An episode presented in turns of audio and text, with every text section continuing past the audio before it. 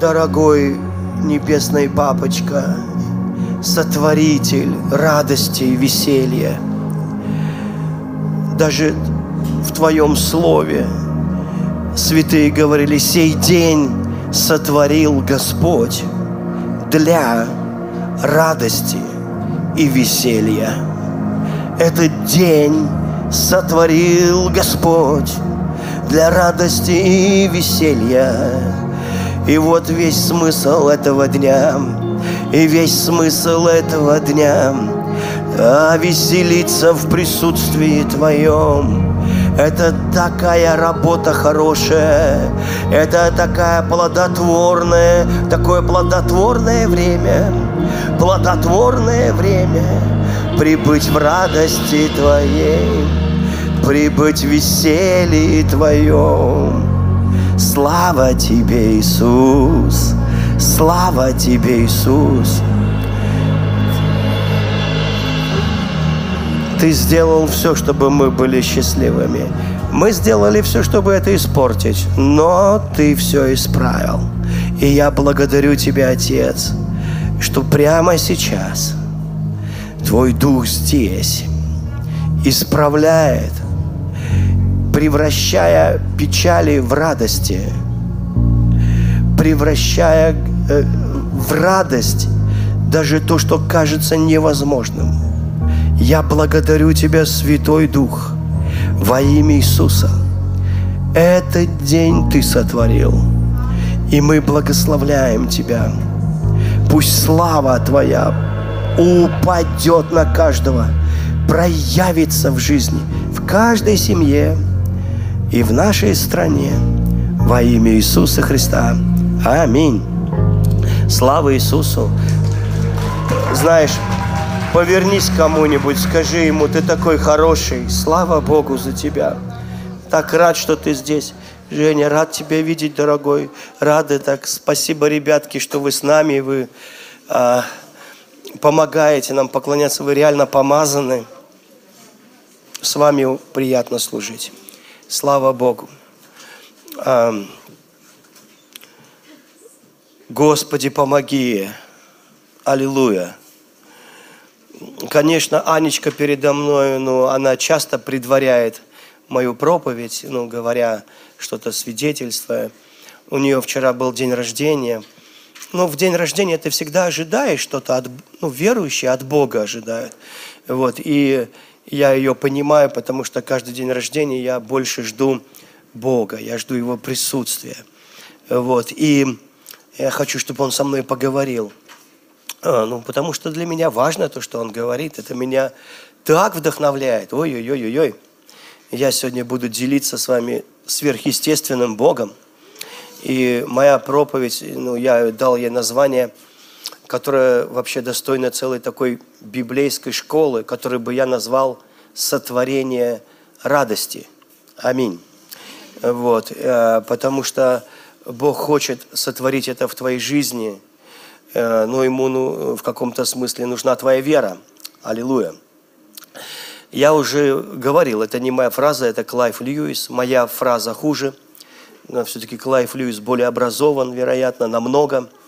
Он сказал, что хвала и радость – это смысл бытия – а, я э, не знал, что он это сказал, и тоже сказал что-то подобное до этого, ну, то есть до того, как я узнал об этом. Я сказал, что радость – это смысл бытия. Но Клайв Льюис точнее, хвала и радость – смысл бытия. Э, хвала не потому, что ты хвалишь Бога, ну, хвалишь Бога, и Бог удовлетворен. Он говорит, хвалите меня, хвалите меня все. Кто не хвалит, тому капец. Вот. Это правда кто не хвалит, тому капец. Но э, дело в том, что это не угроза, ну, а, а это просто истина. Ну, так жизнь устроена. У нас не особо большой выбор. Вот. И я объясню, ну, это, я верю, вы поймете. Я сегодня вот слушал Анечку и думаю, я постараюсь недолго проповедовать. Я себе даже вот сказал, Сереж, ну нельзя, все проповедуют коротко, а ты по полтора часа. Ну, бывает, оно полтора часа и неплохо, да, но все равно есть беспокойство за твои седалищные, так сказать, нервы. Ну вот. Э, но на самом деле действительно а, Евангелие, которое Бог нам дал, Павел его проповедовал. Это э, а его еще называют юродство проповеди, о проповеди о кресте. И Павел говорит, что вот в этой проповеди о кресте э, смысл Евангелия, он в том, что Бог полностью искупил тебя. И искупил – это слово высокого стиля – это, а, и, и в завершенном времени. Это означает, что так было, так будет, и это нельзя поменять. Вот оригинальное значение. Это уже вызывает радость, потому что Бог полностью тебя искупил. Я уже говорил, Библия говорит, что нет такого человека на земле, которому бы Бог не простил грехи. Но найдется миллиарды людей, которые в это не верят, не знают об этом и живут поэтому в грехах. У тебя может быть в банке миллиард долларов. Если ты об этом не узнал, что толку, вы понимаете, что толку? Проездил в маршрутке всю жизнь, и, понимаешь, и потом пришел на небо и говорит, а чего ты не пользовался? Ну, у тебя же столько денег было. Ты говоришь, как? И тебе, тебе вот, вот там надо вытирать все твои слезы. Ты думаешь, Господи, да как же так? Да можно было по-другому. Да я мечтал. Да как же так? Да хочется э, опять родиться на землю, застрелиться от тоски и, и так далее. Потому что это очень глупо так прожить, правда? А есть другая категория людей, которым сказали, что у них есть миллиард долларов, но они не поверили. Они сказали, ага, и у тебя есть, еще у моей бабушки было, и у дедушки было, и у детей наших все будет хорошо. И ушел, знаешь, ну то есть тут такая реакция. И это на самом деле называется смех над Богом. Ну то есть, потому что Божья весть настолько безумна, ну для нас. Он же щедрый Бог, а он не щедрый, как человек.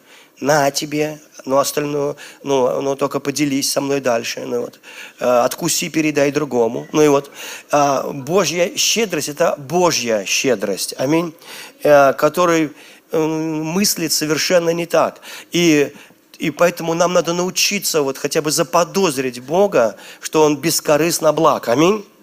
Что Он щедрый. Ну, и когда Бог говорит, я щедрый, мы тоже так вот, как лохи, такие, угу, щедрый, да, хлеб насущный, трусы синие с красной звездой и банка тушенки. Ну и вот, то есть портянки, то есть как будто Бог выдаст тебе на этот день, а дальше живи как сможешь, да.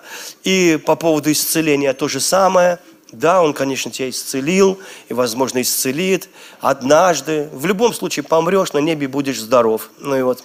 И мы вот так вот все поделили на 16, и потом думаем, почему радости нет? Вот почему нет радости? Куда делась радость? И некоторые христиане, когда спаслись, они уверовали, они уверовали, прям уверовали, и радовались три дня. Вот, а потом они увидели, что ну, на четвертый день ничего не произошло. И они э, потеряли радость. Они ее отдали. Они ее просто подарили. Вы знаете, в христианстве, в нашем с вами благословенном христианстве, а я не устану повторять, что между христианством и Христом есть огромная разница. Это заметно, когда Петр, христианин, отрубил ухо, чисто по-христиански. Он хотел голову, но тот как-то уклонился, видно, там по шлему скользнул или еще чего. Но ухо-то отрубил по-христиански, отрубил ухо. А Христос сделал новое, а то положил в пакет и отдал на память. Вы понимаете? Так что у человека теперь уже три, можно сказать, уха. Вот. И по сути а, мы видим, а, это огромная разница между Христом и, и христианством. Вы понимаете? И это не значит, э, что вот если христианство такое, то и Христа нет. Нет, вообще Христос говорит так, что Бог поругаем не бывает. Знаете, ну, мы, да, вы знаете, мы, над нами можно поржать. Ну, мы иногда несовершенные. Вот у меня хороший пастор один, он другого пастора злословил постоянно. Ну, это нормально в христианстве. Ну, там, поправлял его, корректировал. Вот. Сам был спасен три месяца как. Ну, ничего, что тот с детства верующий все равно нуждается в коррекции. Вот. И что не он через него к Богу пришел, а тот через него. Знаете, ну, неважно. И в христианстве такое случается. И, и он как-то проповедовал, и все смеются. А, и он серьезно, он, он, у него Христос это очень серьезно, да, очень серьезно. Причастие это очень серьезно, ну все очень серьезно, да, вот. Не так, как у нас вчера у один день рождения, во время причастия, да, ну вот, мы не могли, короче, ну, ну Мы пол, пол, ползали от смеха ну, и истерического. И я объясню, почему. Я объясню, ну, я объясню, почему. Ну, почему мы смеемся. Мы, не, мы в этом не виноваты. Это Иисус сказал, чтобы радость моя в вас была совершенна. Это Христос в нас смеется. Понимаете, да? И ему иногда прям весело, очень весело, потому что мы очень вот такие, ну, серьезные, вот, до причастия. Я иногда говорю, что некоторые хлебопреломления в церкви, если капюшоны добавить христианам, кажется, что масоны собрались, и у них какой-то заговор, вы понимаете? Еще музыка такая. Я прям представляю, как Дух Святой заходит в церковь под эту музыку. Знаете, такой стрёмный такой. Ну и вот. А, в то время, как, знаете, это... Я уверен, что он стоит где-то за кулисами и говорит, о, без меня, без меня, без меня, без меня, я в этом не участвую. Ну, вот. Потом говорят, все равно что-то болеем, умираем, так может рожу посчастливее сделать во время причастия и проживешь подольше. Ну, я так, я извиняюсь. Но э, все-таки Господь хочет сотворить какую-то радость. Он даже умер, чтобы мы были радостными. Аминь. Но мы об этом поговорим. То есть, по сути, он пришел, чтобы мы были счастливыми. Вот я, я как отец, да, вот отец, вот Анечка там, или дети мои, ну кто-то. У меня, у меня единственный вопрос, особенно когда Аня замуж вышла, вот, до этого я вообще не парился, потому что э, ну, я ее одевал, кормил и все остальное. Ну, а теперь я уже не могу это делать. Ну, только чуть-чуть, если там немножко. Вот, э, денежек на день рождения дать, еще что-то там, ну, я не знаю. А теперь у него муж есть. И теперь, когда она приходит домой, первое, что я смотрю, первое, на что я наверное, смотрю, вопрос, ну, который у меня всегда. Даже когда я смотрю, звонит, Аня звонит, ну, вот, Анечка звонит. У меня вопрос, все ли хорошо? И такой, счастлива ли она? У меня вот нет вопроса о ее призвании. Понимаете, там, вопрос там вообще, а межгалактический она апостол или региональный пророк. У меня вот такой отцовский вопрос, счастлива ли, понимаете? И Бог, Отец Небесный, да, у него этот вопрос вообще ко всей церкви, каждому лично. Потому что так он не умирал, чтобы ты апостолом стал. Конечно, кто-то из вас апостол. Я рад, я вас благословляю. Кто-то пророк, кто-то... У нас христиане все делятся на кого? на апостолов и бизнесменов, ну, пасторы. Других людей, ну, ну художники еще, ну и вот. А, звукооператор. Ну и вот, музыканты еще есть. Но поверьте, ну, э, э, Иисус так не делит нас. Аминь? Да, и бизнесмены, конечно же. Ну, вот. И обычно бизнесмены сидят тоже желательно на первом ряду. Ну, кому честь, тому честь, как говорится. Ну. А, а если ты просто работаешь как лошадь, а получаешь как мышь, ну, это твои проблемы, вы понимаете, сиди тогда в девятом ряду. Ну, но, по сути, ну, как бы, э, надо это исправить. Аминь. Кто за? Аллилуйя. Я за. Вот. Вы знаете, в моей радостной проповеди будут печальные ноты, чтобы оттенить радость. Вы знаете, вот не можешь ты на плоском листе без тени сделать. Обязательно. И вот, и я видел христиан, да, вот недавно новость, плохая новость, мы с Тоней расстроились, плакали. А, потому что человек, который пришел к Богу через нас фактически, ну и, вот, и а, горел. Я же, у меня фотки есть, вот в Ярославле на набережной фоткались, да, радостные, конференции вместе проходили, столько Духа Святого. А, но э, я заметил такую вещь, что а вот ты спасся, вот ты спасся, вот ты радостный, да, и вот поначалу я видел, как Бог сильно благословляет. Но реально человек начал с обычного рабочего э, и уже заканчивал директором хорошей компании. Ну вот. А, но потом, как-то, знаете, там, не по его пошло. И вот все начинается с какой-то такой гордыни и желания реализоваться. Такое желание реализоваться – оно выглядит неплохо, и вроде да, Бог за тебя, чтобы ты реализовался, но зарождается горечь. Помните, Павел пишет, что горький корень, там, возникнув, не причинил вреда многим. Сокращая всю историю, человек просто перестал ходить в церковь, он был недоволен ни своим пастором, ни людьми, саботировал какие-то вещи, людей настраивал даже. И мы переживали сильно, мы любили всегда этого человека. Но когда нам сказали, что он выпрыгнул с девятого этажа и разбился, потому что не хотел жить. И я-то помню Ярославскую набережную с счастливыми фотками.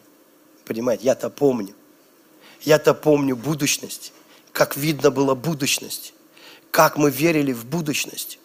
Я-то помню хорошие вещи.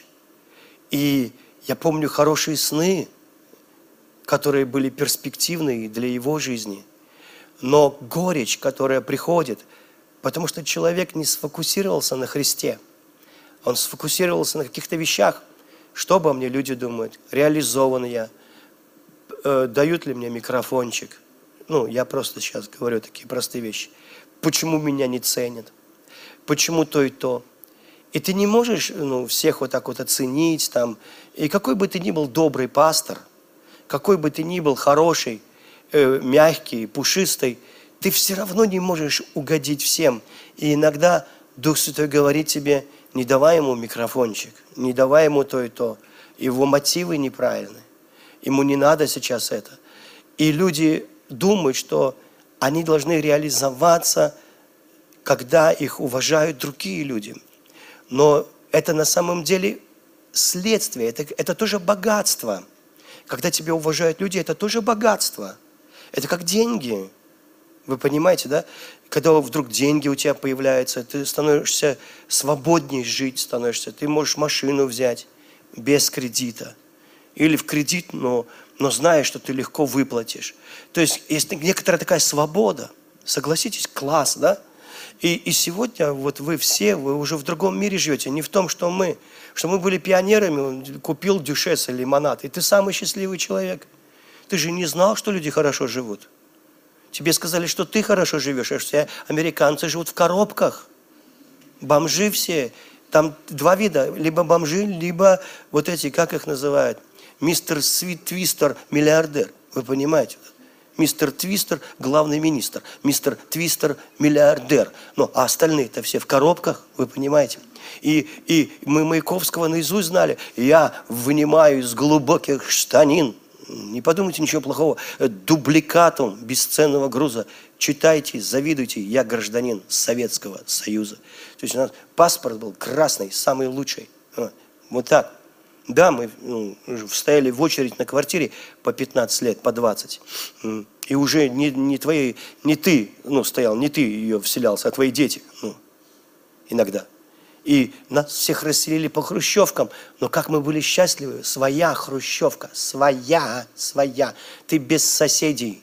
Понимаешь? Тебе никто ручку дерьмом не мажет и мелочь в борщ не кидает. Это твоя кухня. Вы понимаете? То есть но сегодня э, молодежь, а вы молодежь в основном, тут я смотрю, и ты понимаешь, да не буду я за 15 тысяч работать. Что, дурак, что ли, за 15 тысяч работать? И такая перспектива, либо в пятерочке, либо в Дикси, либо в мегафон иди. Ну, ну я даже не, не знаю как. Вот я говорю, я, я начал грешным делом креститься, боясь за молодежь, переживая. Э, я говорю, Господи, но сегодня у них потребности другие. Это раньше я даже не мечтал о машине, потому что во дворе было всего две машины. У замдиректора и у директора. Ну, не было больше машин. Мопед, мопед это круто, мотороллер. Мотороллер сел, дрень и поехал за грибами. Ну, как бы все. Но и набились в автобус, так на дачу ехали, что прицеп, вот этот оранжевый автобус, по асфальту скребся сзади прицеп. Там сдохнуть можно в этом автобусе. Но все радостные, как в Непале сегодня. Ваня был, там женщина говорит, садись ко мне, а его не вот снежным человеком тебя не называли. Нет, не тебя, а другого. Ну вот, садись на колени, он говорит, у меня жена. Ничего, ее сейчас нет. И все веселятся, не пальцы, кусок риса, вот горсть риса и куриная нога. Ты любишь куриную ногу? Там можно кокоть пожевать, вы понимаете. пупырчатый. Ну и вот. И как бы, но они счастливые, ну как бы, они счастливые при этом. И ты думаешь, ребят, вы что счастливы? Вы просто не знаете, ребят, что вы несчастные. Вам никто не сказал. Никто не сказал. И, и, и сейчас, когда а, мы живем в другое время, а, когда ты уже понимаешь, нет, я не могу. И вот столько стресса, столько боли, реализация, нам внушили, ты должен быть реализован, реализован, реализован, реализован, наследить вот на этой земле, наследить на ней. Эта земля, уже на ней столько наследили, уже следы прошлых поколений перекрыли новыми. А сейчас можно наследить в Ютубе, можно наследить, я не знаю, а не получается – какой-то дебильный соплю намалтывал на кулак 5 миллионов просмотров, зарабатывает деньги. Ты сказал умную речь, три просмотра, папа, мама и брат. Ну и вот, и как бы, и, а как бы,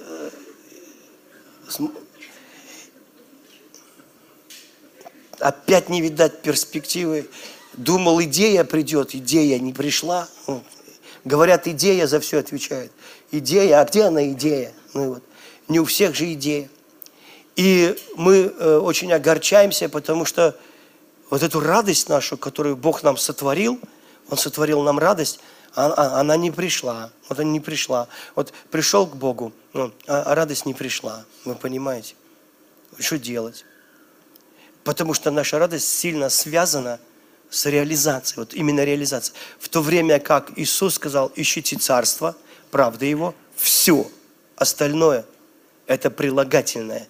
Когда все остальное существительное, ты страдаешь, потому что оно существительное, а его нет. Понимаешь, его нет, и ты страдаешь. Вот и вышел человек с балкона, с девятого этажа, во Христе Иисусе. Но вроде же верующий. Так что, куда стрелка, куда этот дьявол, стрелочник перевел рельсы твоей судьбы? На что ты был нацелен? Понимаете? И и это иногда как боль, потому что э, вот это вот э, ты ждешь, и нет какого-то ответа или чего-то еще. И, и любой из вас, кто пытается достигнуть чего-то, вы очень, для вас это как без кожи принять. Вы понимаете, вот абсолютно понятно. И, и, э, и радость, о которой мы говорим, ну, она иногда необъяснимо. Вы знаете, я э, вчера мы еще смотрели по телеку, ну, на ютубе, служение Канет Хейгана, ему уже за 80 было. И там такая радость, там все хохочут, падают. Один пастор на него возложил руки, Канет Хейган, и на того Дух Святой сошел, и он запрыгнул на кафедру, перепрыгнул через нее. Это вообще э, не камильфо прыгать по кафедрам, особенно пастору, сверху, вы понимаете? И потом в каком-то баптисцерии за цветами упал и исчез, и они его там доставали. Там, представьте такое служение, да? Вот. И, э, и мы сидели, смотрели, и я говорю, вы знаете, я смотрел комментарии, ну, вот комментарии вот к этому служению. И Кеннет Хейген, что мне в нем нравится, это ну, учитель и пророк. Восемь раз к нему Иисус являлся, вот, восемь раз. И он потрясающий учитель и пророк. Но он как-то возрастал в своей жизни. То есть, он, знаете, он не ушел на пенсию. Вот ему за 80, а у его служения достигло такой славы. И он говорит, что у него в последние годы жизни были намного сильнее собрания, чем э, в годы его юности там и, и так далее. Он исцелен был от неизлечимой болезни, неизлечимых трех видов болезней. Неизлечимый порог сердца, паралич и еще чего-то, я не помню, три. От каждой отдельно надо умереть. Врачи, когда он родился вот таким больным, они сказали, что такие дети до 16 лет где-то доживают, не больше, до 16. И в 16 лет, 17 лет он три раза умирал. Он три раза вылетал из своего тела. Бабушка молилась и падал под землю. И он говорит, я методист. Я, я, я. Он, он думал, что если он методист, то он идет в рай. Он говорит, и я кричал, и, говорит, и каждый раз меня Бог возвращал. И третий раз я сказал, Иисус Христос, будь моим Богом, будь моим Спасителем. Он призвал Иисуса в свою жизнь, и он больше не боялся смерти. Все. Он говорит, я знал, что умру, я знал. Но я в смерти не боялся, я знал, что я в вечности буду в царстве. Не боялся. И когда он читал Библию об исцелении, ни один пастор, с кого он знал, не верил в исцеление. Ни один. Все просто хоронили прихожан, молитесь, да будет воля Божья. И из-за церкви все выглядело так, будто бы Бог такой, как церковь. То есть, как будто бы Христос такой же, как христианство. Понимаете? То есть Христос хочет, чтобы вы болели.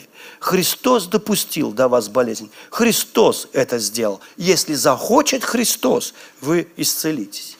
Понимаете? Вот такая. И к нему приходили пасторы, молились за него, потом с родителями чай пили, а он парализованный в кровати был. И он слышал их разговоры о том, что они утешали родителей, что да, ваш сын, не переживайте, он пойдет на небо, что же делать, вечная жизнь, аллилуйя и так далее. И говорит, я читал Библию, и вдруг я прочитал, что Иисус всех исцелял. И, а я, говорит, ну, не богослов, пацан, 16 лет, 17. С 16 до 17 он, он читал постоянно. Парализованному ему трудно было лист перевернуть один. Знаете же, в Библии тонкая бумага. И у него уходило 20 листов, 40 иногда, рука не слушалась. И он говорит, я Иногда у меня хватало силы прочитать 3-4 стиха, и я засыпал. Потом опять. И говорит, и когда я прочитал ранами его вы исцелились,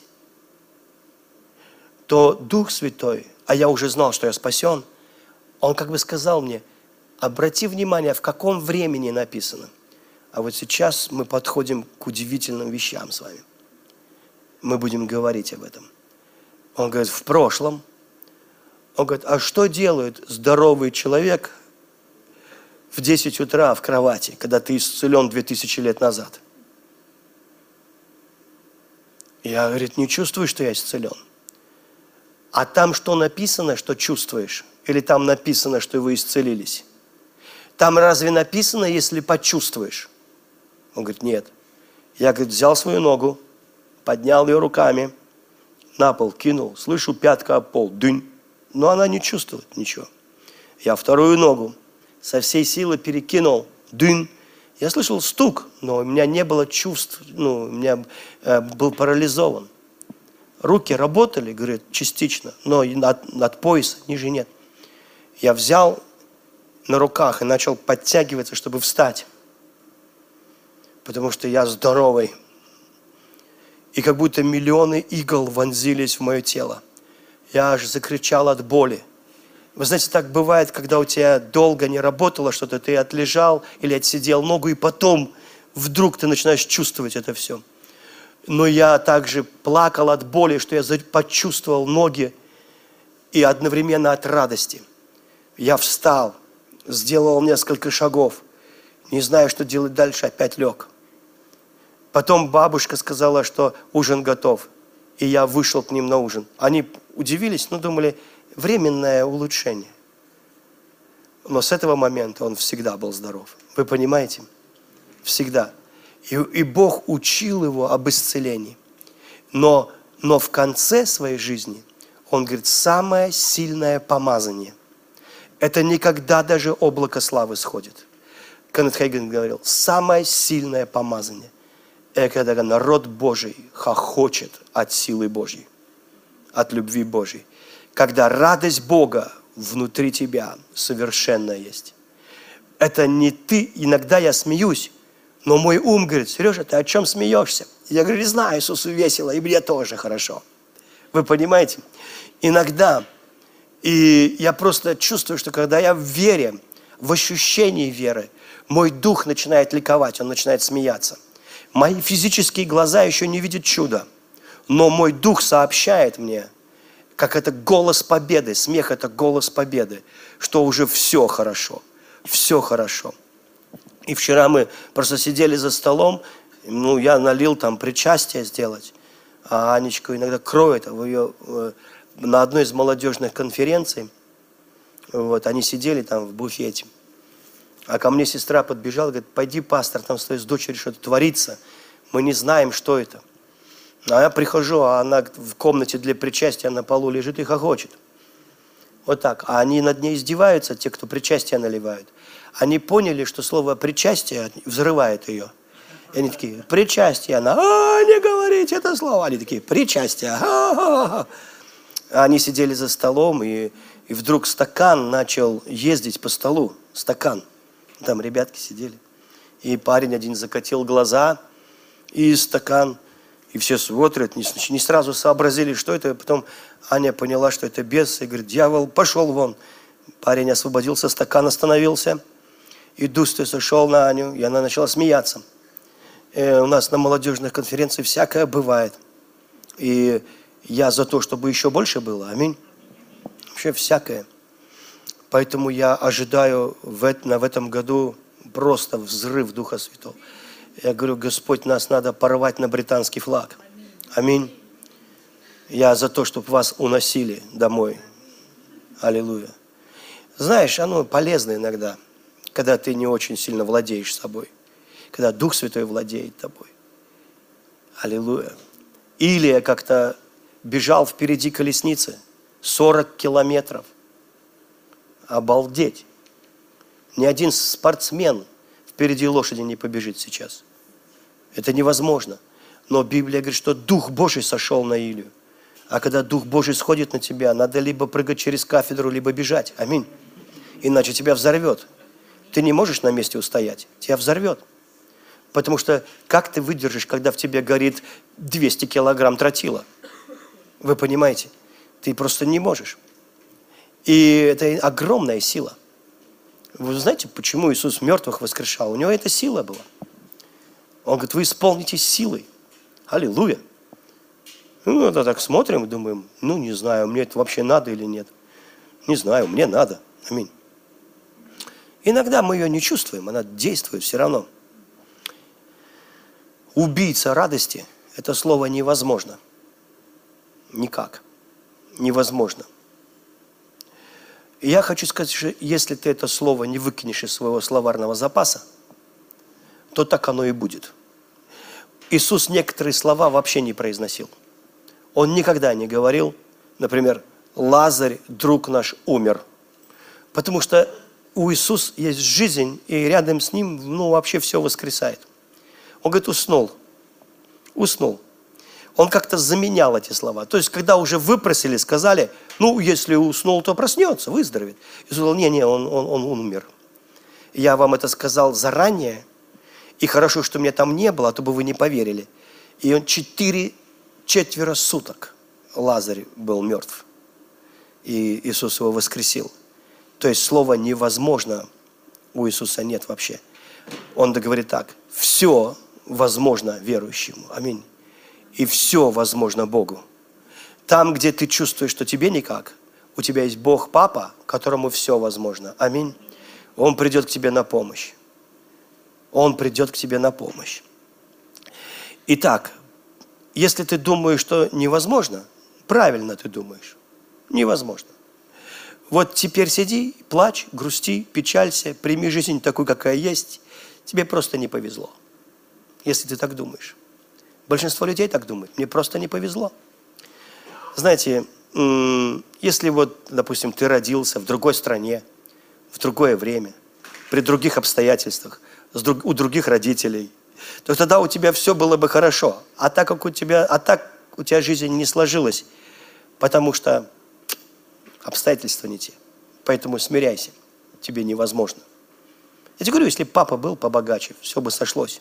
Ну, если бы они хотя бы не развелись, или в детский дом не сдали. У, поперла бы житуха. А так, пфф, извини. Иисус говорит, придите ко мне все труждающиеся и обремененные, и я успокою вас. С таким мышлением мы говорим, ну да, так как ты родился не в то время, не в той стране, не у тех родителей, не в том подъезде, не в том городе, не в твое время, и у тебя не повезло, тебе остается прийти к Иисусу. Будешь бедный бедолага, но не буйный. Он тебя успокоит. Потом помрешь, все будет хорошо. То есть примерно вот такое христианство нам предлагают. Как будто оно очень слабое, бессильное, ничего не может. Мы сегодня прыгнем во времени. Вы готовы? Аллилуйя. Вы знаете, я не знаю, почему я это сказал, я просто ощутил, что что-то хорошее будет происходить. Аллилуйя. Мне очень нравится. Когда ты приходишь к Богу, ты приходишь к Богу нелимитированных, бесконечных возможностей. У Него 100 миллионов вариантов, как тебя благословить. Аминь. Прямо здесь. Когда ты приходишь к Богу, ты приходишь к Богу всемогущему. И знаете, я люблю поклоняться Богу, говоря Ему, величая Ему, какой Он. Если, я, если мне нужны финансы, я не прошу у Бога денег. Я говорю, папа, ты Бог моего брата Соломона. Ты его так благословил, что так нельзя. Ну нельзя. Он это вообще беспредел. 200 триллионов долларов, долларами 30-х годов у одного человека. Тонны, тонны золота, тонны. Но куда ему? Кардобалет. Тогда не было машин, были крутые лошади дорогие. Сейчас, сейчас тоже лошади, кстати, бывают очень дорогие. За 8 миллионов долларов, за 16 миллионов долларов. Ну, кто разбирается в лошадях, покупают, у кого деньги есть. Понимаете, там такие лошади, что и го-го-го-го, какие лошади. Э, не просто лошади. Вот, но у него таких было около тысячи, тысячи. У него было ОМОН, 60 человек, самых крутых бойцов в мире вообще. Это те, которые еще у Давида учились. И там просто матрица отдыхает. Э, Канфу панда тоже. Ну, пол. Там один на копье 300 человек насадил, как шашлык. Прикинь, там такие монстры. И ты ходишь такой. У него было жен. Господи, оставим эту тему. Она непостижима. Она смущает, она непонятна. И вообще зачем? Но я просто хочу сказать, что когда я думаю о щедрости Бога, о могуществе Бога, ну и вот просто я не понимаю, как можно сомневаться в Его благости. Аминь. И когда Библия говорит, тот, кто сына своего не пощадил, но предал его за всех нас, ну как, вместе с ним не дарует нам из всего. Прежде чем я подойду к тайне радости, вот это, это потому что Бог мне ее сегодня сказал рассказать, показал. И я, меня уже два дня, два раза сегодня крыло Духом Святым, сильно. Я молюсь, чтобы мне, я смог передать. У меня есть хороший друг, но его зовут Денис Орловский. Он пророк. Я всегда ждал, ну когда в России появятся Боб Джонсы, Джон и Пол Джексоны и все остальные, э, вот, потому что, э, ну, которые, знаете, там, как-то вот чудес, чудесами которых я вдохновляюсь. И я знаю, что сегодня – ну, как бы, вот, я вижу ну, в, на нашем вот, постсоветском пространстве, в наших конфессиях, я реально вижу, как Бог пророков поднимает, молодых пророков. Ну, как уже молодых, им уже за 45, ну, 50, там, молодые пророки. Но хотя вот, когда у нас проповедники, вот пожилые проповедовали, они говорили, как приятно, что такие молодые люди, как Ульф Экман, а ему там 60 уже было. Я думаю, молодые, ничего себе, а я кто тогда? где мой трехколесный велосипед? Хек, хек, хек, хек. Ну и вот, и, и, и соска. Ну и вот, им, а, то есть молодые они. Вот, ну, ну, конечно, когда Лестер Самрел выходил, знаете, эк, так сказать, эк, вот так его выводят, он за кафедру взялся, и как давай в огне. И ты думаешь, он вроде опять 50 лет скинул. Потом только проповедь закончилась. Эк, опять унесли, ну и вот, увели. Думаю, ну все равно как-то организм работал. Ну, конечно, эти тогда молодые, правильно? Вот. А уже после 50 у тебя не должно быть так много амбиций. Серьезно, ну, ты уже должен быть счастливым. А, потому что амбиции делают человека несчастным. Ну, несчастным. Он говорит, все, столько несчастья от этой юности. Ей надо переболеть. Вот. И Э, юность – это самая стрессовая пора. Экзамены, зачеты, жениться не знаешь на ком. Потом женился, разбираешься, а на ком? Потом, ах, вот оказывается. Потом дети, вы понимаете, ой, боже мой. Ну и вот. И, И вот хочешь перерыв, а нет перерыва. Поехал в отпуск, и там один ребенок туда, другой сюда. Вот. И думаешь, вроде ехал отдыхать, но только обгорел, деньги кончились и устал. Ну, вот. и, и по сути говоря, ну, нужно вот пережить. Аминь. Но живешь будущностью, что вот, вот сейчас вот мы работаем, да, а потом заработаем и вот отдохнем. А у некоторых народов так вообще работа смысл жизни. И даже не понимая, зачем этот народ живет. Именно, чтобы создать хорошее ВВП своего государства. Не вижу смысла. Ну вот. То есть они полностью только на работе. На раб- работа – это жизнь. В этом смысле мне итальянцы больше нравятся. У них то сиеста, то фиеста. Вы знаете, и видно, что люди живут, ну, хотя их другие не понимают. Черчилль сказал, что ну, это Черчилль, он больше шутит, конечно, но в этом юморе есть долика правды. Он, ему спросили, в чем секрет вашего успеха жизненного? Он сказал, в экономии сил. Если можно не стоять, я сижу. Если можно не сидеть, я лежу. Молодец. Вот, но в этом есть огромная сила. Потому что когда Иисус сказал, хочу народ накормить, пусть они лягут на траву. Это Иоанн написал. На траву. Он не пусть сидят, копчик отсиживают, пусть лежат. Знаешь, вот ты лежишь, ничего не делаешь, а булки умножаются, умножаются. Ты думаешь, Господи, действительно Евангелие, чувствуешь благодать. И хлеб, жареная рыба сразу, понимаете, и хорошо пожаренная. Вот, и все только умножается. Потому что вот это лежачее состояние – в Библии очень духовное. Аминь.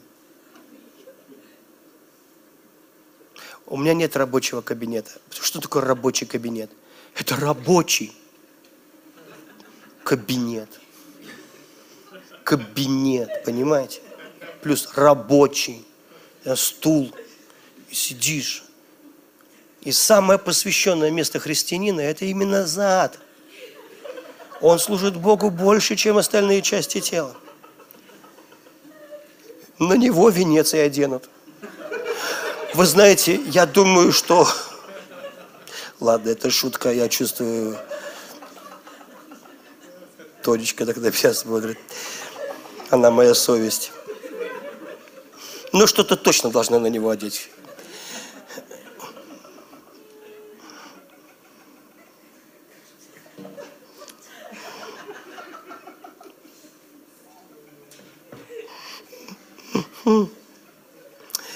Денис рассказывал такую историю. Я очень был благословен. Я, э, а я летел в аэропорты, там самолеты, и там то есть Wi-Fi, то нет. Я там слушал с перерывами, ну там. И он рассказывал, что он был забран Богом. Он говорит, я не знаю, в теле или нет. И это правильно так говорить. Не знаю. Потому что сказать вне тела, ну неправда. Сказать в теле слишком круто в 1950 год. С этого, вот с этого времени в 1950 год. Представляете? Ну, может, там 50 какой-то. Я был в какой-то советской стране, соцлагере. И был в, в кабинете какого-то, типа как КГБ той страны. И я видел офицера, который ну, там, сидел за столом, смотрел бумаги и, зав... и завели. Он меня не видел, я знал, что я как бы в видении нахожусь, поэтому он меня не видит. И завели, говорит, пастора. И он так цинично, жестко с ним, ну просто как с животным разговаривал. Ну, разговаривал с ним, потому что он верующий, ну, ноль. Он спросил, где вы собираетесь? И этот пастор вдруг начал смеяться – он смеялся так, он, смеял, он не мог остановиться, он хохотал. И я знал, что он не только пастор, он пророк. И тот сказал, ты что смеешься? Ты вообще ты понимаешь, где ты находишься? А тот, а тот до слез просто, хохочет и все. И он начал ему рассказывать этому офицеру о будущем. Он говорит, да весь Советский Союз будет христианским. Евангелие, говорит, будет проповедоваться во всех городах, стадионы будут заполнены верующими. Тот, откуда ты знаешь? Вот я там был в будущем. я все уже видел. И поэтому, а когда ты был в будущем, понимаете, тебе уже это все ржачно. Вот ты знаешь, ты, ты как будто в кино сходил, вот в настоящее, ну, тебе так смешно, когда Бог тебе показал будущее, и говорит, и вот эта вот вся клоунада, КГБ, вот это вот все, знаете, пионеры, вот это все, ты знаешь, что этого не будет, ты знаешь, что все будет по-другому, ты уже там был. И говорит, я стоял, и я, я говорю, думаю, надо же, этот пророк, он был в будущем. Я, говорит, наблюдал за этим, ну, и в конце концов, говорит, да откуда, откуда ты это знаешь? Я, говорит, там был. И на меня пальцем показывает. И вот он оттуда пришел, свидетель. Он, говорит, там находится сейчас. И этот, говорит, офицер поворачивается, видит меня и делает так, а вот так. И я не знал, что меня видно. Я думал, что я в видении нахожусь. Но он меня видел. Я, я был там, говорит, вот теперь, говорит, скажите, в теле я был или вне тела. И он, говорит, тот, кто будет в этом пробуждении, он оттуда, из этого пробуждения. И я стоял в современной одежде в 1950 каком-то году. И когда ты сталкиваешься со Христом, понимаете, когда ты читаешь, что Христос был заклан от создания мира, я сейчас подвожу вам к секретам вот этой радости, когда ты знаешь, что дела Его завершены – до создания мира. Для него не важно будущее тебе показать, прошлое тебе показать. Потому что во Христе нет времени. Время дано только нам, чтобы ты не получил за мгновение все, иначе тебя разорвет.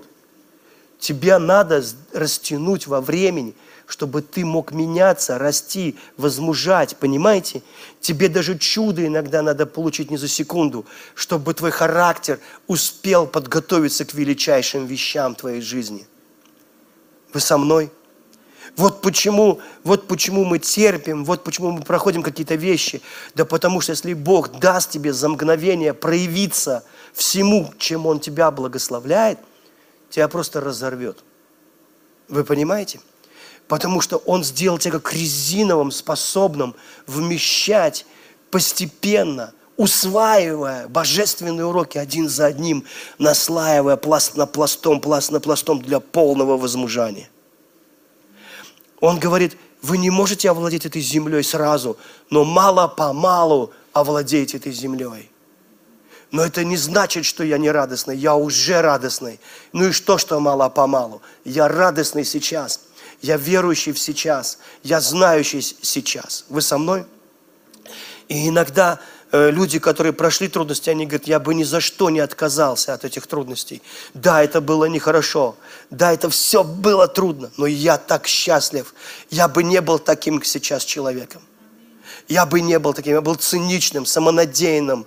Я бы просто не уважал даже людей. Теперь я понимаю. Вот почему Иосиф, который ходил в цветастых одеждах, он прошел такой, ну, путь в своей жизни, где Бог был с ним, как никогда, может быть, раньше. Там везде был с ним Бог. Чтобы войти в тот титул, стать вторым после фараона в самой величайшей империи древнего мира, когда э, у тебя перстень на пальце, просто если его видят люди, начинают вот на карачках от тебя отползать, когда вот твоя э, колесница, это вторая колесница фараона – о которой Соломон скажет, колес, э, ты прекрасна, как э, невесте, как, колес, как кони в колеснице фараона.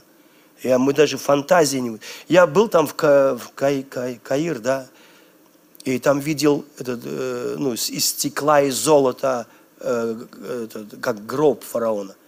Я, ну, я говорю, как они это вообще делали? Это же искуснейшая работа. Золото вплетено в стекло, как в хрусталь такой прозрачный. Как они это делали? Но потом я увидел трусы фараона и разочаровался в их цивилизации. Потому что наши лучше. У них просто тряпка, намотанная вокруг и подвязанная. И сандалии, наши сланцы даже лучше. Ну, может быть, они не парились, там тепло, понимаете. Вот. Но по сути, по сути, э, мы имеем дело с таким Богом, который невероятно могущественен.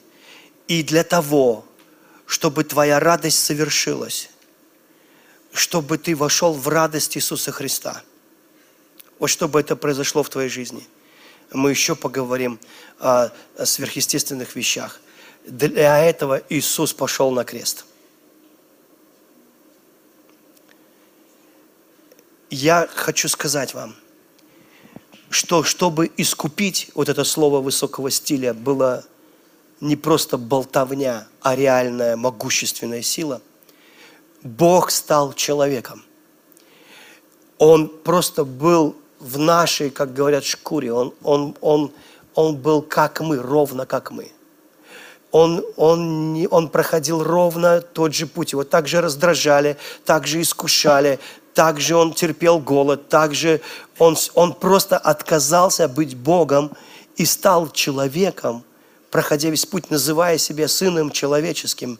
Когда говорят, ты благой учитель, он, он, он, он а как бы открещивается, это, он говорит, никто не благ, кроме Бога, показывая на Бога. Потому что он сложил божественные полномочия на небе. Он как эмбрион, как семя, был положен в утробу, в девственную утробу Марии. Он стал человеком. Его учил Дух Святой. Вы понимаете? То есть и он жил среди людей обычных. Он как мужик был. Или парень. Классный. И Он настолько нас возлюбил. И Он пошел на крест только потому, что Он хотел реально забрать, реально забрать все твои проклятия. Послушай, и вот когда однажды, вот вы готовы это услышать, Иисус сидел в доме Симона, священника или фарисея, неожиданно туда приходит женщина – которую называли просто грешница. Один перевод говорит знаменитая грешница того города, известная всем как грешница. Когда говорят о мужчине грешник, непонятно что. То ли спер, то ли еще что-то. А когда женщине только об одном думает, согласна или нет, в чем она грешница, чем она прославилась. И вот она приходит в дом к этому священнику, падает к ногам Иисуса. И у нее был кувшин, алабастровый кувшин драгоценного мира. Я не буду сейчас говорить, ученые, там кто-то, они, Иуда, вернее, подсчитал, сколько стоит мира. А 300 динариев – это годовая зарплата. То есть, если ты получаешь 20 тысяч в месяц, вот примерно вот столько стоило за год получи, ну, скажем, 250-300 тысяч – рублей, 300 тысяч рублей. Парфюм. Она отбивает горлышко у него, вливает на ноги, плачет, вытирает все волосами, заливает Иисусу слезами ноги, целует ноги, пытается вытереть свои слезы, которые там потоком льются. Там такая атмосфера – Конечно, это благовоние, оно везде пахнет, это мира, пахнет сильно. Раньше даже на Руси за деколон, вот маленький флакончик, деревню крепостных отдавали. Деревню с крепостными за деколон. Понимаете, да? Чтобы просто был, чтобы пахнуть. И вдруг этот Симон, он сидит, у него в глазах потемнело он сидит и думает, это не пророк. Потому что он мыслит в парадигме вот своего вот этого закона. Если бы он был пророк, он бы знал, что за женщина прикасается к нему, она, она грешница. Иисус посмотрел и говорит, Симон, я знаю, что это за женщина. Можно у тебя спросить? Он говорит, спрашивай, учитель. У одного человека было два должника. Один должен был, я перефразирую, один должен был 500 динариев. Это две годовых зарплаты. А другой 50. Но оба не могли отдать. Не могли. Видите, какая история? Какая разница, сколько ты нагрешил, на 500 или на 50? Ты отдать не можешь. Ни то, ни то. Маленький ты грешник, огромный ты грешник. Вот о чем Иисус говорит. Грешник ты согрешочек у тебя. Или на грешочек, как следует. На весь город. Ты не можешь это отдать.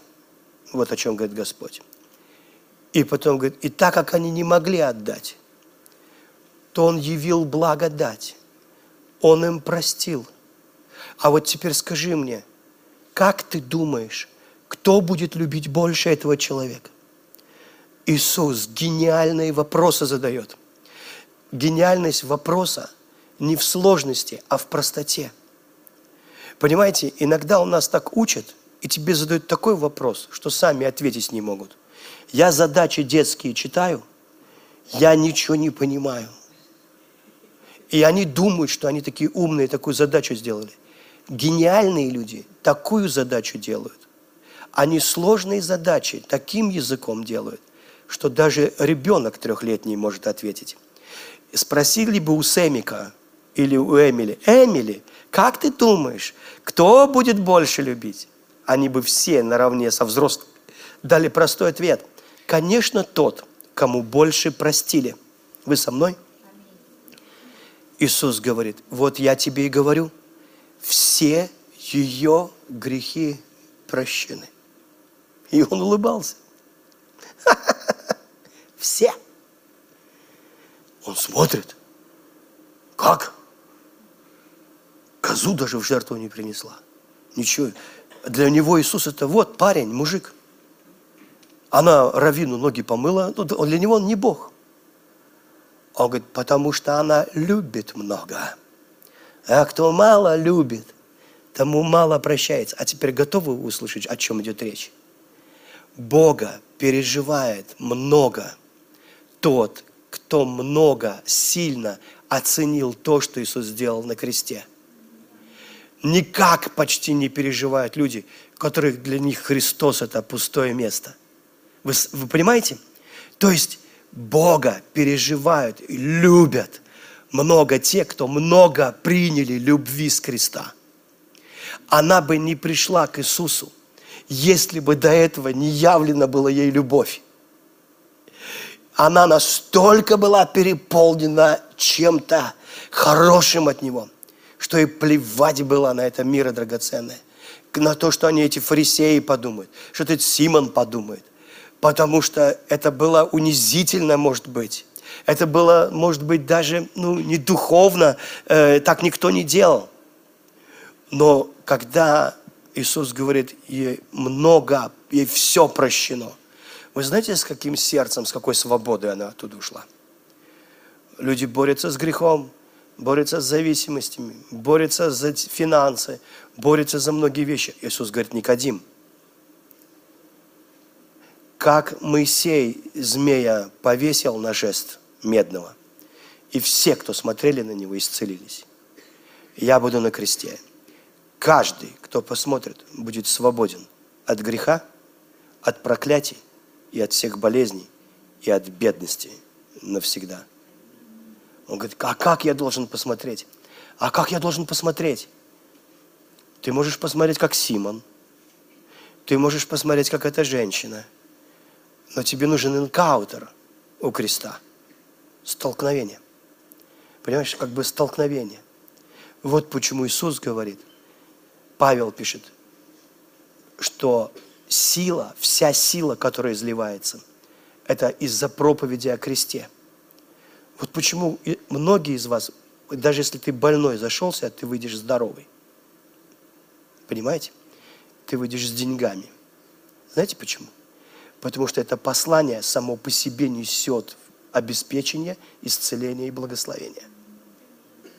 Я чувствую здесь столько Бога сейчас – Потому что Бог переселяет тебя из времени 21 века, 2021 года, прямо в Сукот, в день искупления, прямо сейчас к Голговскому кресту, где искуплены все твои грехи. И ты не имеешь ограничений во времени. Даже когда мы делаем причастие, помните, что сказал Иисус? Он сказал, когда вы это делаете – делаете это, вспоминая обо мне. Потому что твоя память возвращает тебя в путь прошлое. Ровно туда. Это не фантазии просто. Это сверхъестественная способность оказаться там, где Христос, увидеть Его, пережить Его. Мой брат рассказывал, он э, эту тему изучал, что в египетских пирамидах, там, где лежал фараон, важно было его забальзамировать, чтобы его тело сохранилось. Они верили, надо сохранить было.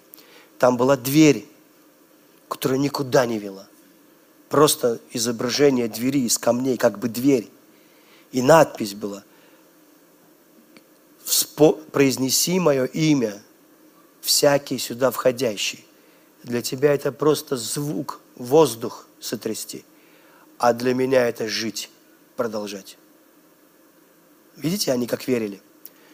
А Иисус говорит, когда вы делаете причастие, вы смерть мою возвещаете. А что это была за смерть? Это смерть, которой ты умер внутри Христа, ты был там реально во Христе. Библия говорит, вы были во Христе до создания мира. Когда Иисус сказал «свершилось», ты умер со всеми проклятиями и бедами, со всей нищетой, бедностью и болезнью. Когда Иисус воскрес, то, что Он воскрес, доказывает, что ты полностью искуплен. Если бы ты не был искуплен, он бы лежал в гробу до сих пор.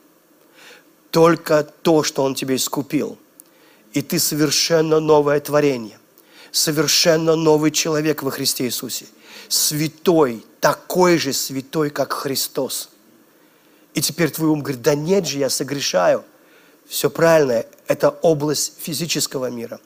Но истина заключается в том, что Бог вообще не видит в тебе греха. Это трудно поверить, потому что мы всегда апеллируем к своему уму, к реальности жизни. Мы говорим, вот же она жизнь. А ты знаешь, что то, что ты называешь жизнью, Бог называет смертью.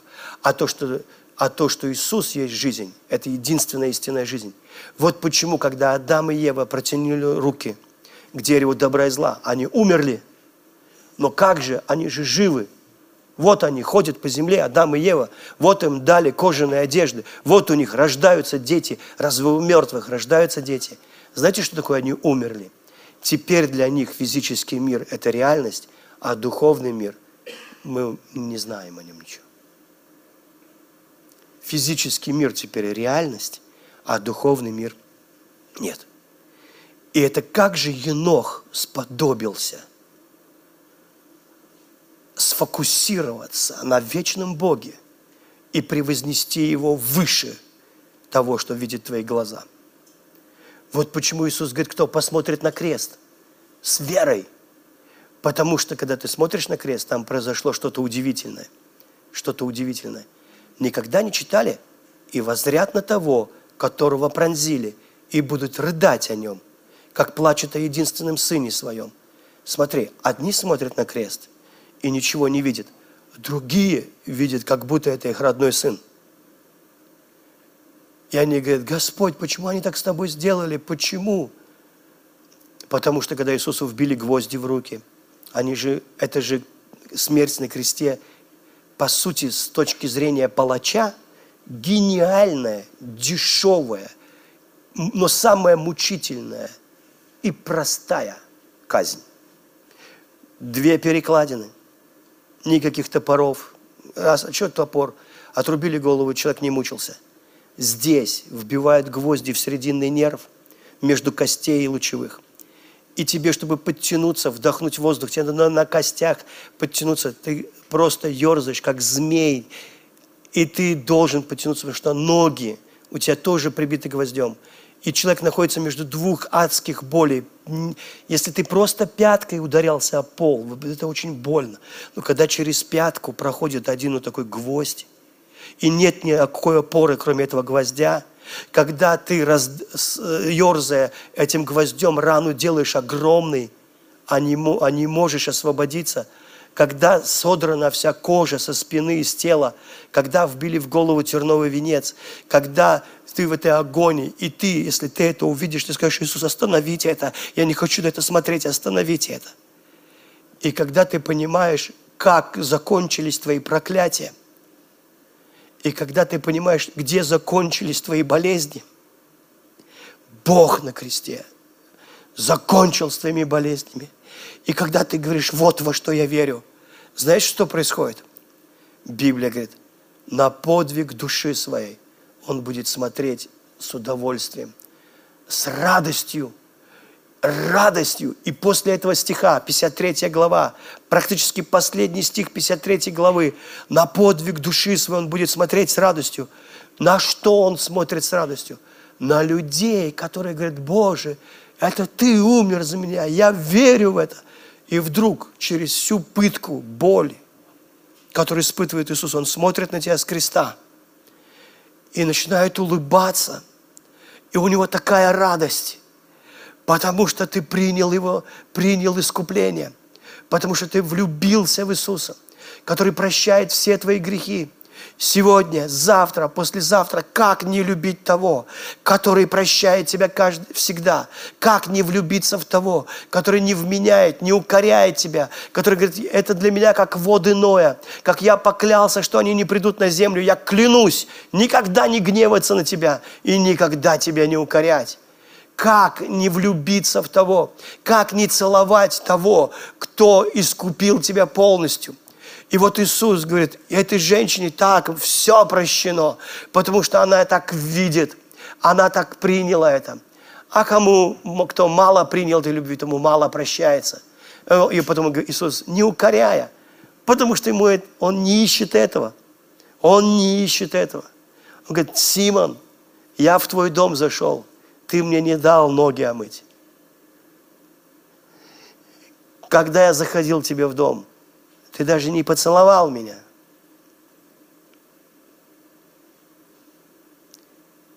Эта женщина омывает мои ноги слезами, а не водой. И целует уже столько времени, не останавливаясь, ноги. От тебя требовалось просто сделать так, и все. Это ритуал. Симон, ты полностью исполнил второй псалом, где написано «Целуйте сына» ты пропустил самый важный день в твоей судьбе. У тебя дома был Христос во плоти. Незадолго до своей смерти. Ты пропустил судьбу. Твое религиозное мышление, твоя парадигма, она просто не позволила тебе увидеть Иисуса, принять любовь. Твоя религия жестока, и твое сердце такое же жесткое. Вот почему, когда христиане начинают злиться, обижаться и отводят взгляд от Иисуса, соблазняясь на этом человеке, на том человеке, на какой-то проповеди, да множество несовершенных проповедей, несовершенных людей, несовершенных пасторов, согрешающих пасторов. И они начинают такими циничными быть, ржут над всем. И Иисус смотрит и говорит, куда ты пошел? Куда ты пошел, что будет с тобой. И потом они уходят, потому что ну, церковь несовершенная, люди несовершенные, пастор несовершенный. Но нельзя быть совершенным пастором. Ну, никак. Все равно он, на меня все кто-нибудь, кто-нибудь да обидится. Не поздоровался, еще что-то, не заметил, не проконсультировал. И я, кстати, действительно могу не проконсультировать.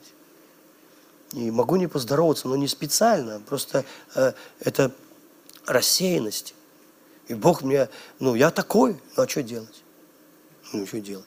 Может, меня зачали не в трезвом виде? Ну, я не знаю. Есть люди умнее, всякое бывает. А бывает вообще не в трезвом виде лысый, родился и всю жизнь потом не растет. У всех свои проблемы. А у меня, у меня хотя бы что-то растет, вы понимаете. Не знаю. Тогда все были в Советском Союзе, пили, так сказать. А, курили и матом разговаривали вместе с тем, как ходить научились. Вы понимаете? Одновременно.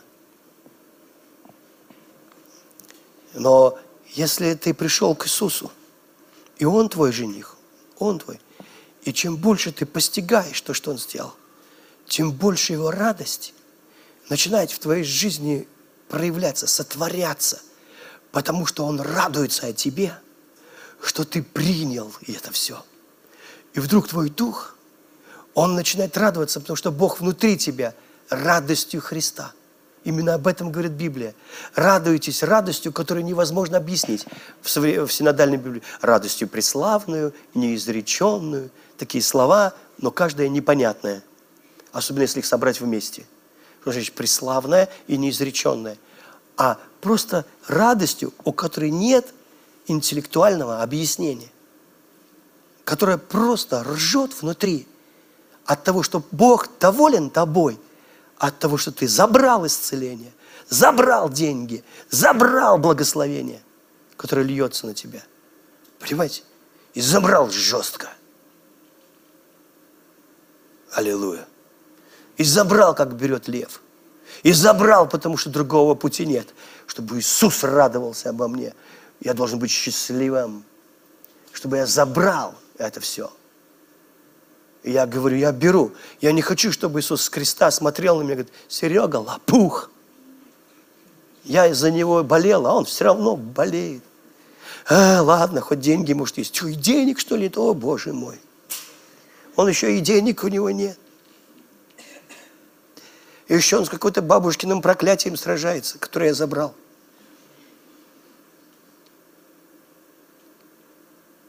И ты смотришь, и Бог хотел бы на подвиг своей с души порадоваться, но нашел другого, кто принял, с кем можно порадоваться. Вы понимаете? Это важно радоваться. Это вопрос жизни и смерти. Это очень важно. Это смысл бытия, хвала и радость. Вот почему я начинаю хвалить Бога и благодарить Его за то, что Он сделал для меня. Это важно.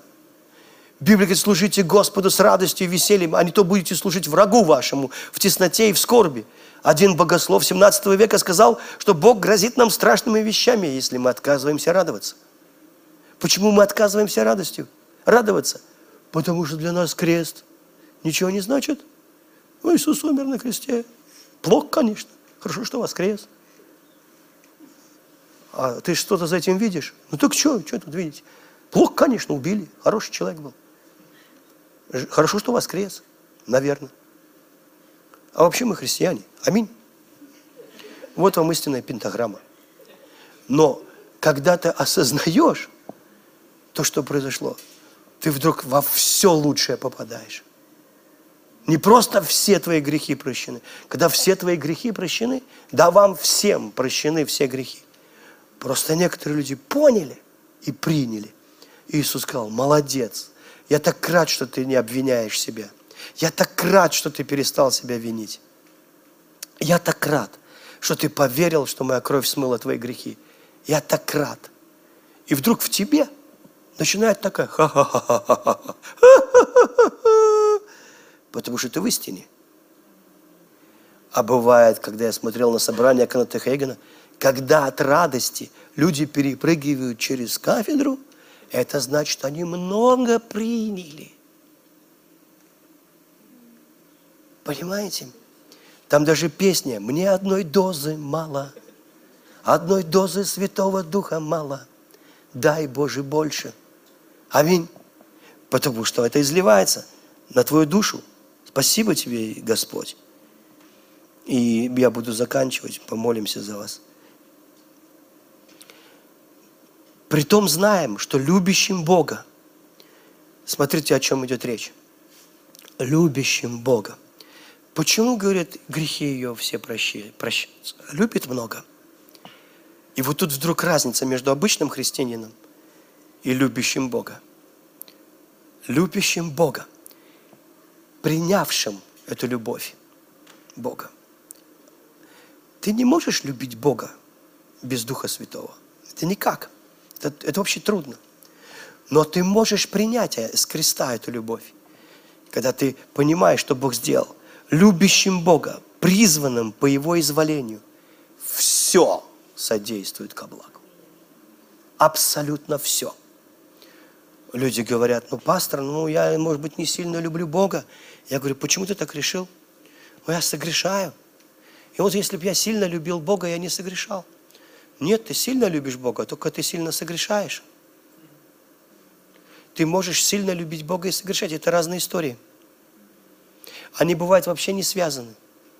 Как не связано бывает помазание э, Самсона с его поведением внешним. Вообще не связано. Это, знаете, поведение отдельно, помазание отдельно. Оно просто приходит и все. А поведение у него было не всегда объяснимое. Я не осуждаю его, я просто говорю, не знаю, почему так все. Понравилось, зашел, не понравилось, ушел. Смотрит лисицы, смотал хвосты, поджег всех. А пусть горят все. Нет. Ну, взял челюсть от осла, чтобы пальцы на кулаках не ломать, об их бошке. Вот. Тысячу человек побил, вспотел, говорит, жажду, умираю от жажды. Ты что хочешь, Господь, что я здесь сдох? И Господь как дал там родник. Видите, такой чудотворящий человек. Аминь.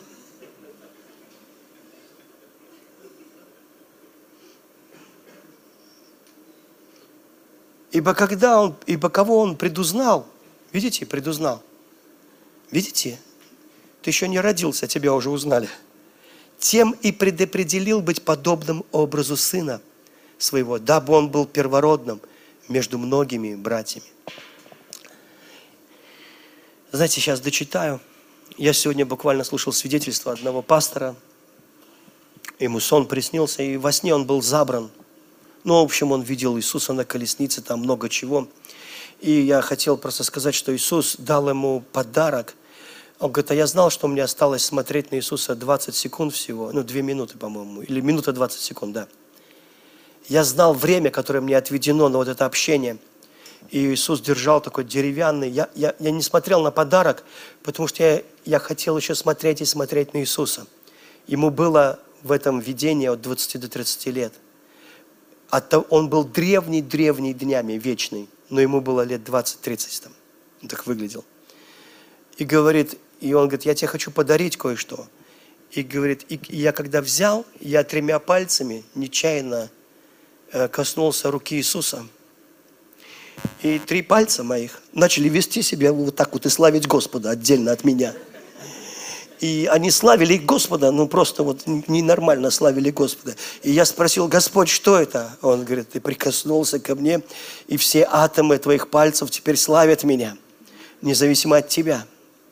Вот почему я уверен, что когда мы на небо попадем, да, вот, и кто-то просто мимо скажет, Иисус, мы все, нас будет взрывать, подрывать, мы будем прыгать, кто вокруг куста, кто вокруг оленя, кто на олене. То есть пока нас не отпустит, вы понимаете?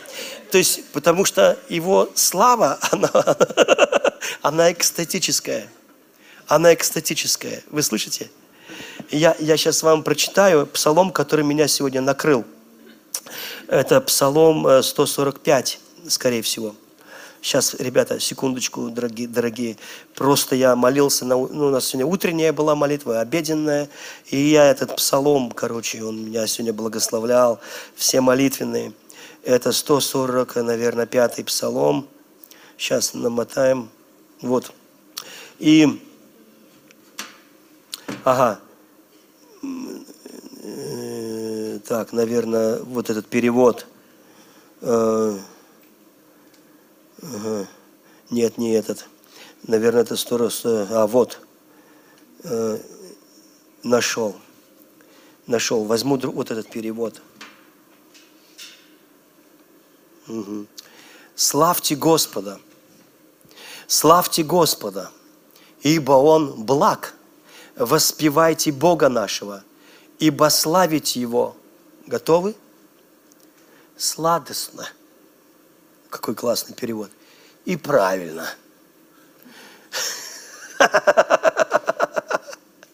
Видите, Давид знал это. Он говорит, когда ты касаешься Бога тремя пальцами, и каждый славит отдельно, независимо от твоего мозга, не слушаясь тебя, но ты чувствуешь все равно классно, сладостно. Представляешь, когда ты касаешься Его головой, и она, независимо от твоих рук, начинает славить Господа. Или ты касаешься Его – когда он настолько славен, настолько приятен, сладостен. А, наркоманы бы сказали, славьте Господа, и это кайфово. Кришнаиды бы сказали, ты в нирване. Православные бы сказали, вы блаженны. Э, современный человек сказал, счастливы.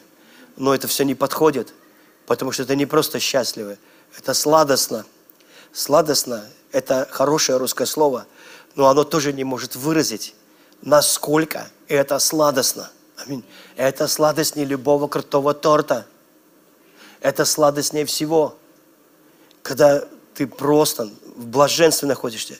И дальше он говорит, Господь отстроил Иерусалим, привел обратно весь народ Израиля, который в плен угнали. Разбитые сердца Он исцеляет, врачует раны. Бог не занимается разбиванием сердец и нанесением ран. Он только исцеляет сердца и врачует раны. Он не приносит бед. Это Давид знал. Он количество звезд сосчитал, знает. Каждый дает имя. Каждый. Велик Господь могуществу Его нет предела, нет мудрости Его конца, предела мудрости нет. Бесконечно, невыразимо, могущественно мудрость Его. Вау! Прикоснись к Нему. Когда ты подходишь к кресту, и ты говоришь, это ты меня искупил. Твоя мудрость течет с креста на меня, твоя благость на меня течет. Мне все равно, что видят мои глаза. Ты искупил меня полностью, Ты навсегда сделал меня святым, совершенным, обновил меня. Ты моя цель, а я твоя мишень тоже. Я благословен тобой, я буду славить тебя, это сладостно и правильно. Аминь.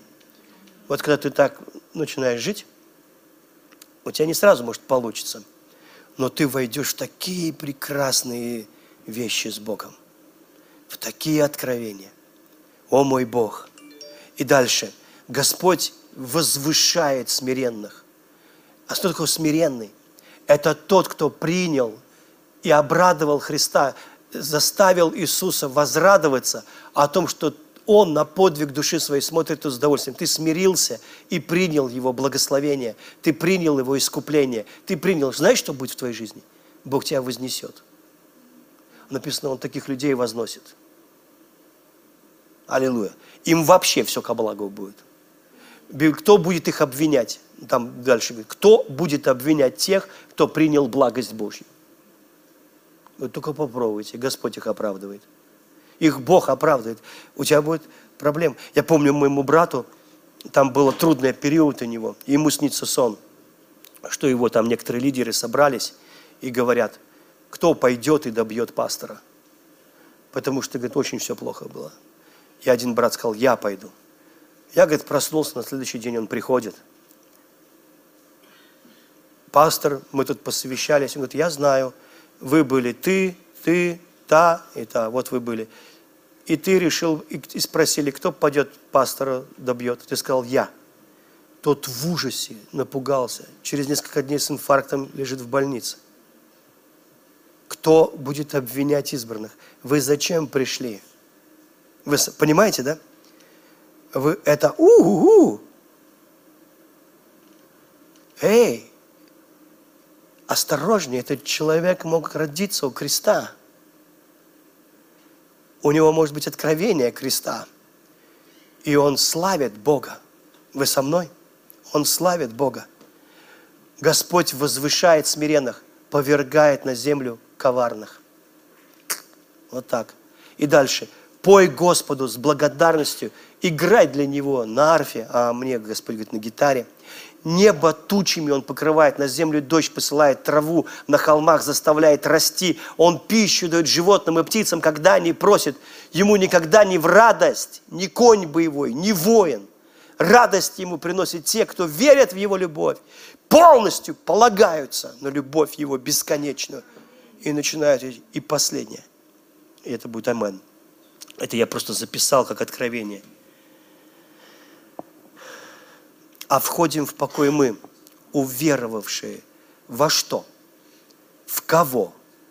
Во что? В кого? В какого? Во что? В кого? И в какого Бога? Во что я уверовал? Я уверовал в крест, я уверовал в то, что Иисус сделал на кресте, я уверовал в Бога какого? Вопрос. Потому что у каждого свой Бог, своя картина Бога. Но мой Бог, Он бесконечно благ. Вот Он мой Бог. Мой Бог поклялся не гневаться на меня и не укорять. Мой Бог решил меня благословить. Я в такого Бога верю. Я верю в Бога, который дает пищу всем тварям, когда они просят. Вороны просят, все просят. Вы знаете, мне нравится давать. Я иду на вокзале в Москве, и картошка фри, вот так в руке держу, и птица подлетает, такая возле руки, ханч, и улетела. Я говорю, молодец. Я говорю, берет и радует меня. Вы понимаете? Радует меня. И какой-нибудь там воробей, что когда ему подадут. Бери. Аминь. Я ее кормил долго, я все чипсы скормил. А она научила других, они начали всей стаи. Мне уже начало, в, надо в вагон заходить, и они все так приятно берут, вы понимаете, так радуют меня, приносят мне радость. Да плевать мне на эти чипсы, все равно худею понемножку. Ну вот, вы понимаете, они берут. И, и Богу нравится раздавать еще больше. Еще, а теперь слушайте, в какого Бога? Я верю, знаете, в какого Бога? Я верю в Бога, у которого, в, в котором я нахожусь в прошлом, в настоящем и уже в будущем, в совершенном деле. Знаете почему? Я рот не успею открыть, он на мою молитву ответил. Я еще не знаю, какая молитва будет, он на нее ответил. Знаете почему? Потому что он знает ее в совершенстве. А знаете, откуда меня такая уверенность?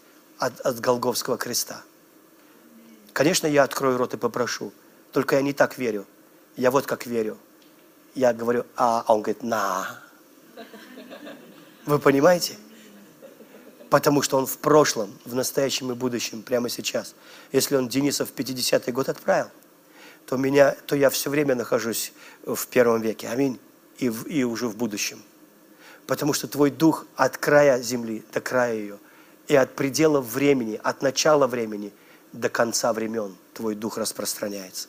Вот такой ты классный человек. Поэтому ты можешь ожидать от Бога чуда постоянно. Аминь. Бог не времени. Я еще рот не открыл в молитве. Бог мне уже дает, потому что Он мне это все дал две тысячи лет назад. Аминь. Да, я говорю, Бог, дай. Или говорю, Бог, сделай то-то и то-то. Но не потому, чтобы он, что Он не даст, или что это как-то влияет а потому что я говорю от креста. Понимаете, я знаю, мне нечего упрашивать уже Бога. Мне не надо Его упрашивать. Мне не за что упрашивать. Мне все даровано. Вот как я вижу. Это и есть вера. Когда я смотрю на то, что сделал Иисус, я говорю, вау, вот что ты для меня сделал. Мне все даровано. Я не выпрашиваю козленка на Рождество. Я беру его, когда захочу. Потому что я наследник всего из-за Иисуса Христа. Аминь. Сонаследник Христу.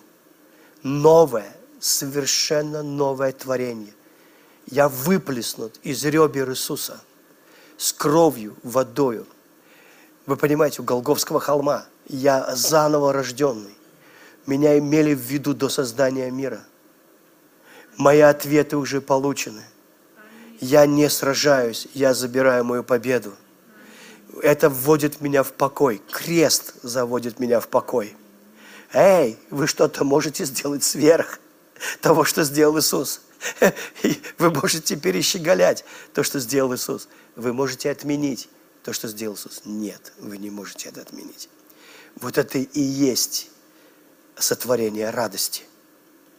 Но если моя радость основана просто на машине, на том, что я женился или нет, что очень важно, то я никогда не насыщен буду.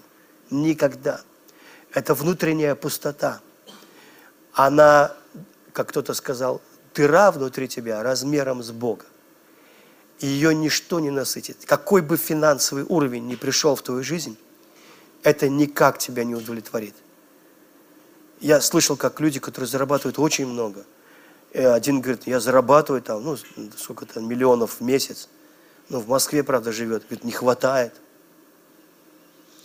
Я помню, мне, когда зарплату на мою пасторскую кто-то спросил из бизнесменов, и говорит, а как ты живешь?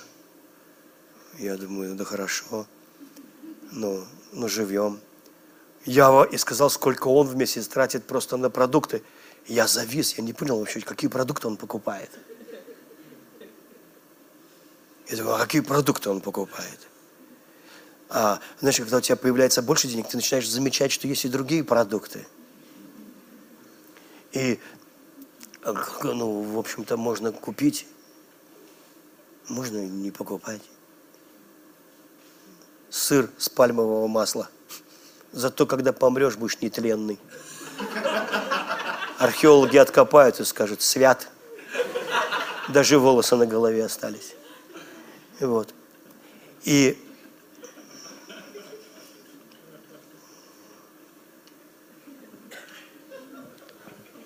сейчас мы так едим хорошо.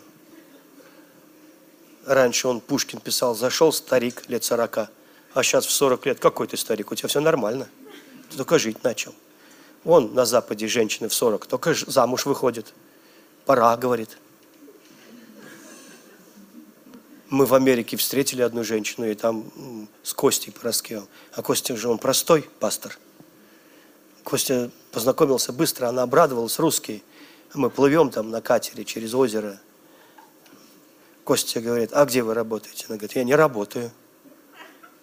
Он говорит, вы что, на пенсии? Она говорит, как дам тебе на пенсии? Говорит, я еще молодая женщина.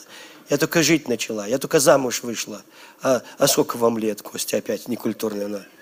Мне говорит, 45 еще. Он говорит, у говорит, 45, вы только жить начали.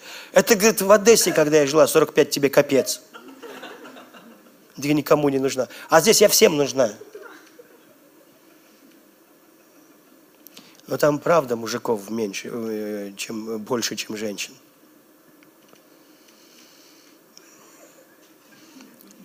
Съезди после 45. Просто Посмотри, как Америка живет. Ладно, я шучу.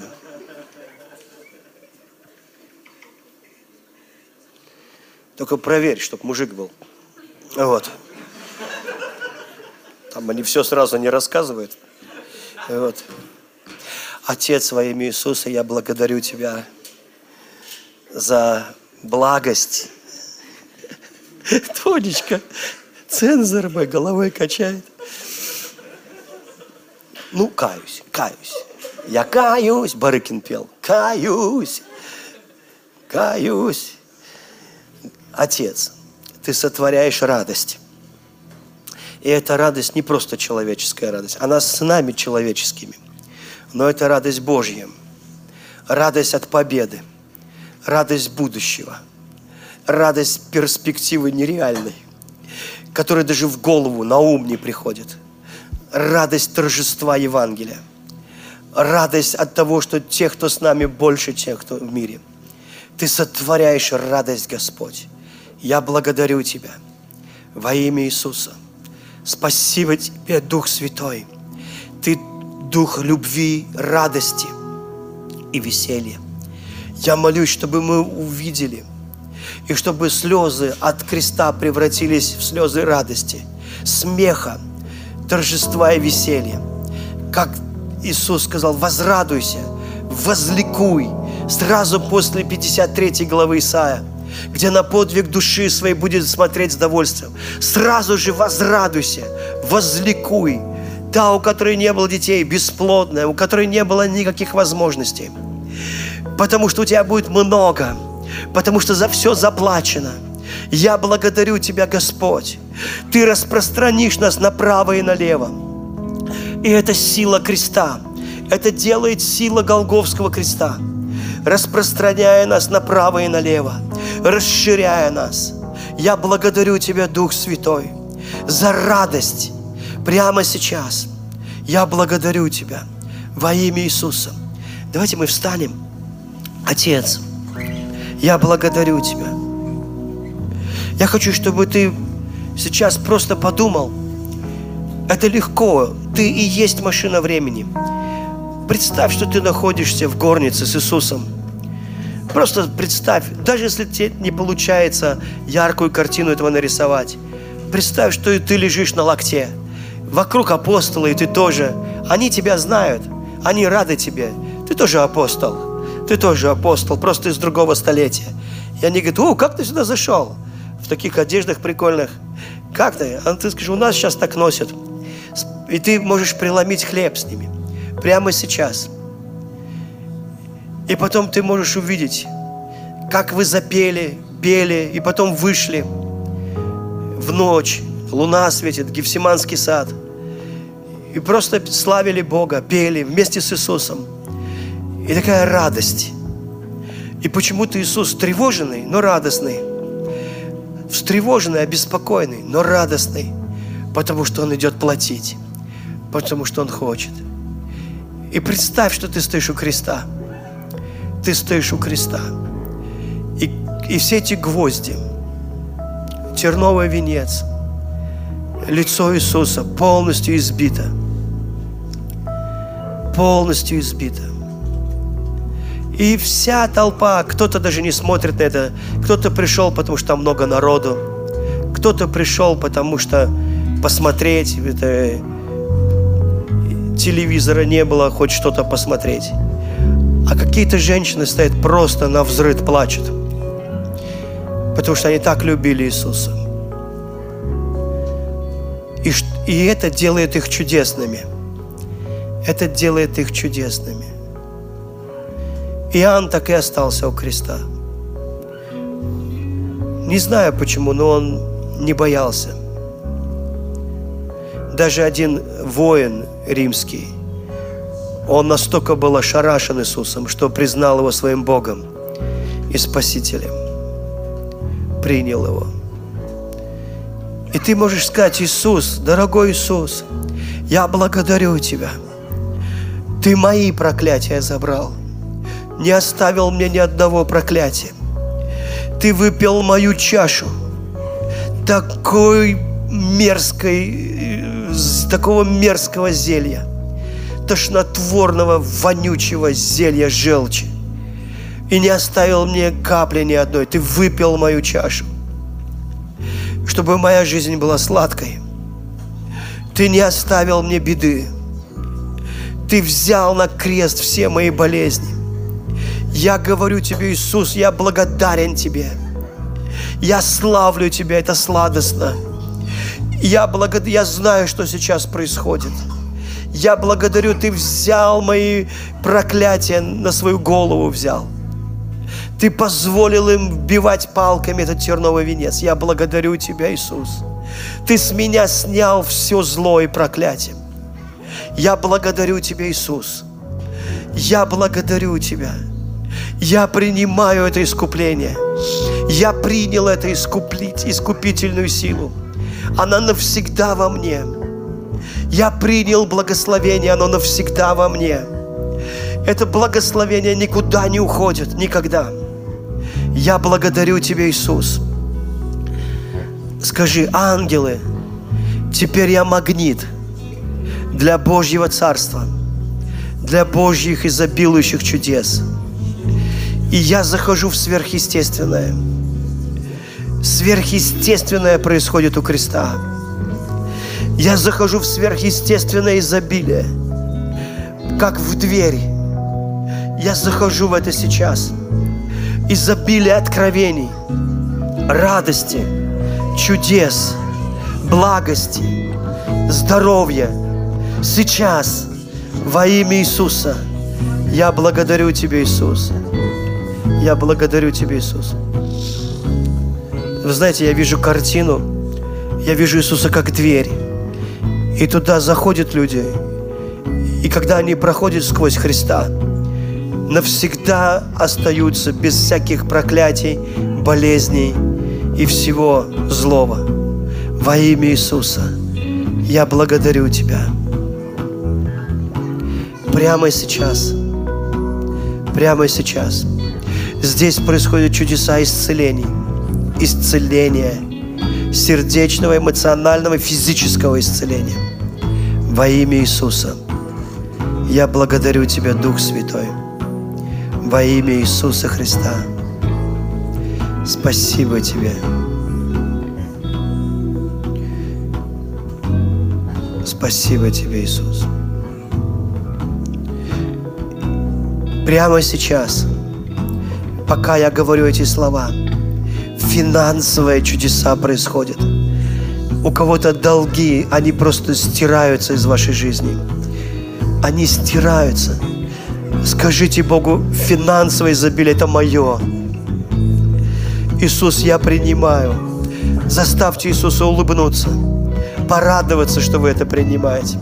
Посмотрите, что Он рад. Посмотрите, что Он рад. Прямо на этом месте на людей падает одна вещь, как дар. Это способность быть очень богатыми финансово. Очень, очень, очень, очень. Я говорю вам, вы увидите, что эти слова будут исполняться в вашей жизни. Во имя Иисуса Христа. Это способность быть богатыми людьми. Это касается вас. Во имя Иисуса. Я благодарю Тебя, Господь. Аминь. Аминь. Будьте благословены. Давайте прославим Господа.